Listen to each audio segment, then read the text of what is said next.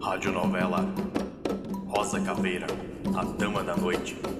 Escrita e narrada por Anthony Sade. Uma produção Arrepio TV.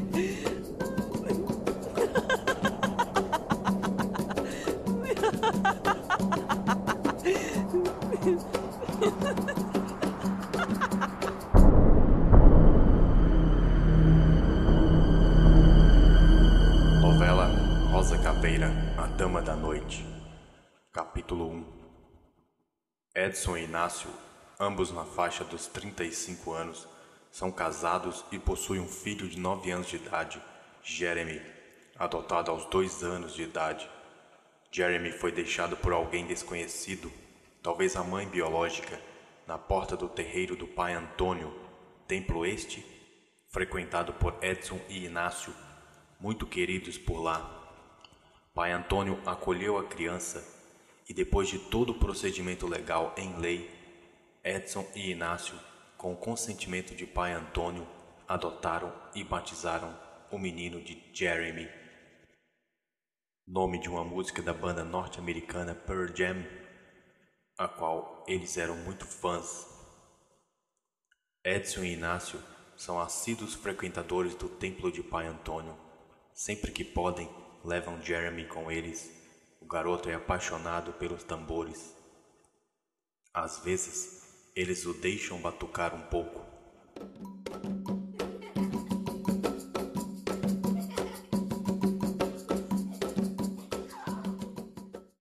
O casal tem uma grande amiga, Karina.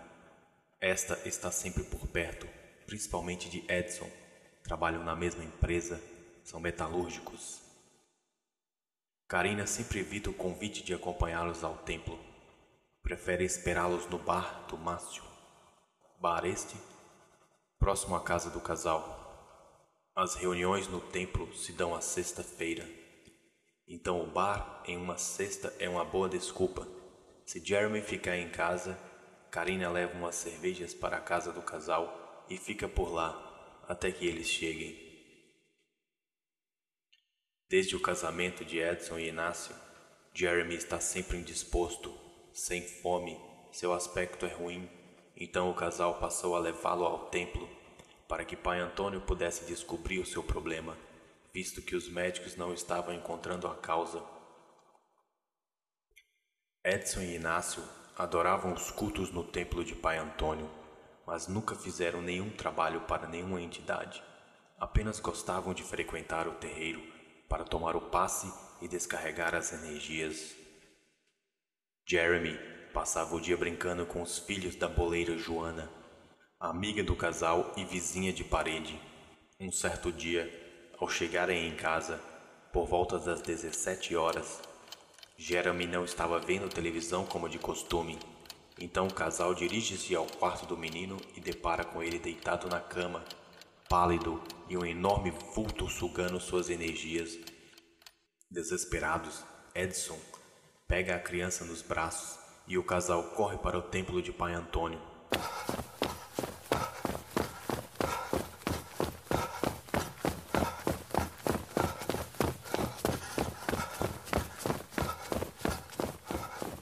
O terreiro não estava aberto naquele dia, mas devido às necessidades urgentes, Pai Antônio abre uma exceção e leva a criança para um quartinho no fundo da casa, onde ele faz suas consultas particulares. Pai Antônio deitou a criança desacordada no centro de um círculo de sal grosso e invocou a presença do espírito que estava se alimentando das energias da criança para que pudesse explicar o seu feito. A porta do quartinho onde estava fechou com violência atrás de todos. As velas se apagaram e um grito pavoroso ecoou naquela pequena sala. Quem ousa perturbar o meu templo? disse Pai Antônio. Então Inácio, incorporando o espírito que ali estava, diz: Você, seu velho intrometido, está em meu caminho. Eu estou apenas fazendo o meu trabalho, o qual me pagaram e irei até o fim. O que essa família lhe fez para que carregue tamanho ódio deles? e queira prejudicar seu filho pequeno, disse Pai Antônio. Antes que o espírito pudesse responder, Pai Antônio, incorporado pela entidade guardiã do templo, com uma das mãos agarra o pescoço de Inácio, expulsando o espírito obsessor, o jogando contra a parede com violência. E então a entidade, por meio de Pai Antônio, diz: Nunca mais vai perturbar o meu lar, e não permito que se aproxime dos meus. Aqui eu que mando. A voz ecoou pela sala e Inácio caiu desacordado ao chão. Edson, preocupado com a saúde do companheiro, corre para socorrê-lo e então Inácio recobra a consciência sem nenhum arranhão e sem se lembrar do que aconteceu. Jeremy também acorda com um aspecto melhor e fica feliz em ver pai Antônio. Mas estava confuso, sem saber o que estava fazendo no templo. Pai Antônio o mima com algumas balas e os convidam a se retirarem daquela sala. Ele iria fazer um trabalho de proteção para a família e no caminho até o portão do terreiro chamou Edson de canto e disse: Há alguém querendo prejudicá-los. Tomem muito cuidado. Esse espírito obsessor não estava aqui por acaso. Ele foi enviado. Acenda uma vela preta e vermelha no portão de sua casa um cigarro sobre uma caixa de fósforo aberta e um copo de conhaque, eu enviarei um protetor.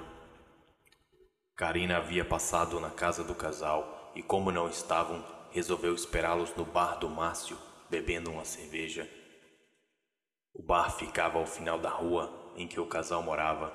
Da janela de sua casa, Joana a olhava pensativa. Não gosto dessa aí.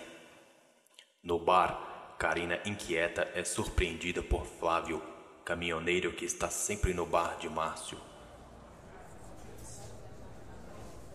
E aí, Karina, cadê os seus amigos frutinhas? Não vem hoje? Flávio ria, debochando do casal. Ao seu lado, um vulto encarava Karina com ódio. Ela percebeu a presença, ficou assustada e deixou o dinheiro da cerveja na mesa saiu correndo em direção ao ponto de ônibus mais próximo. Na viagem de volta para casa, Karina percebeu que os passageiros tinham reflexos de demônios.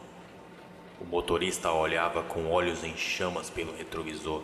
Assustada, desceu do ônibus e continuou a caminhada a pé. Enquanto isso, Edson e Inácio chegam em casa Jeremy parecia muito bem e estava faminto. Joana, da janela, os avisa que Karina esteve por lá. Olha, aquela amiga sua esteve por aqui e ficou por um tempo no bar. Nem preciso dizer que não gosto dela, né? Sinto cheiro de coisa muito ruim nela, disse Joana. Que isso, dona Joana? respondeu Edson. Ela é uma boa pessoa, atrapalhada às vezes, mas não faz mal nem para uma barata. Se diz, respondeu Joana com cara de desconfiada. Olha, percebi que o Jeremy não estava bem hoje de tarde. Fiz um bolo de cenoura que ele adora. Joana entregou o bolo ao casal que, muito agradecidos, a convidou para comer com eles em casa. Jeremy pulava de alegria. Estava totalmente recuperado.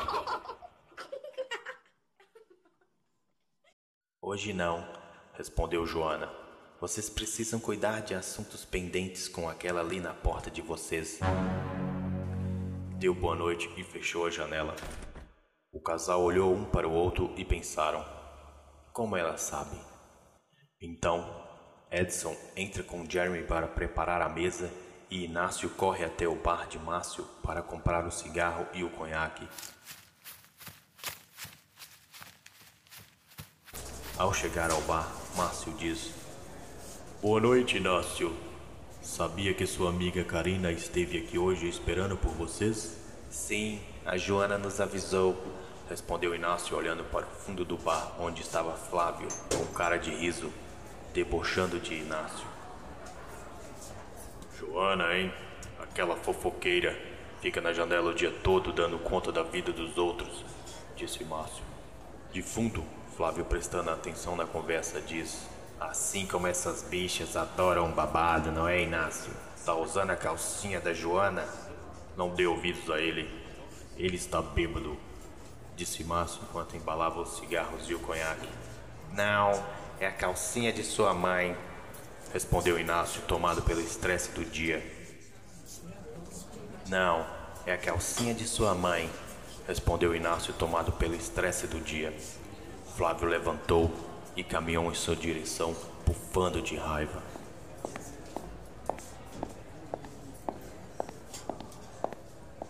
Repete o que você falou, sua bicha insolente. Eu vou arrancar seus olhos com meus dedos. Não no meu bar, Flávio. Se você tiver algum problema com eles, o problema é só seu. Não quero confusão no meu estabelecimento, disse Márcio já com uma espingarda em mãos. Você vai perder bons clientes por conta dessas bichas, Márcio. E você, se dirigia a Inácio, você tome cuidado. Eu estou de olho em vocês. São aberrações. Flávio saiu do bar, derrubando mesas, chutando garrafas, caminhando em direção ao seu caminhão.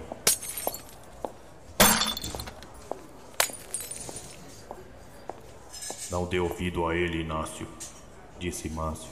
É um cara atrasado, machista, preconceituoso.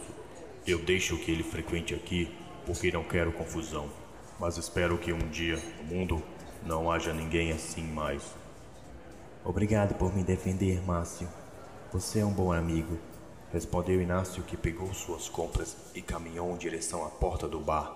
Flávio encarava da porta de seu caminhão ao seu lado, uma sombra o fazia companhia. Inácio ficou confuso se era sua sombra refletida pelo vidro do caminhão ou se algo a mais estava ali.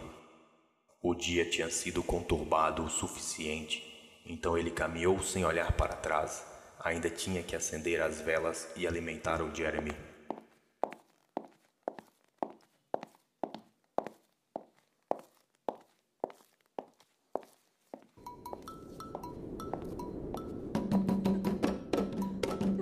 Você ouviu a radionovela Rosa Caveira, a Dama da Noite. Toda semana um capítulo novo. Não perca. Às quinta-feira vai ao ar um novo episódio, disponível no Spotify e no YouTube, pelo canal Arrepio TV. Se inscreva, ative o sininho e não perca o próximo capítulo dessa trama e muito mais.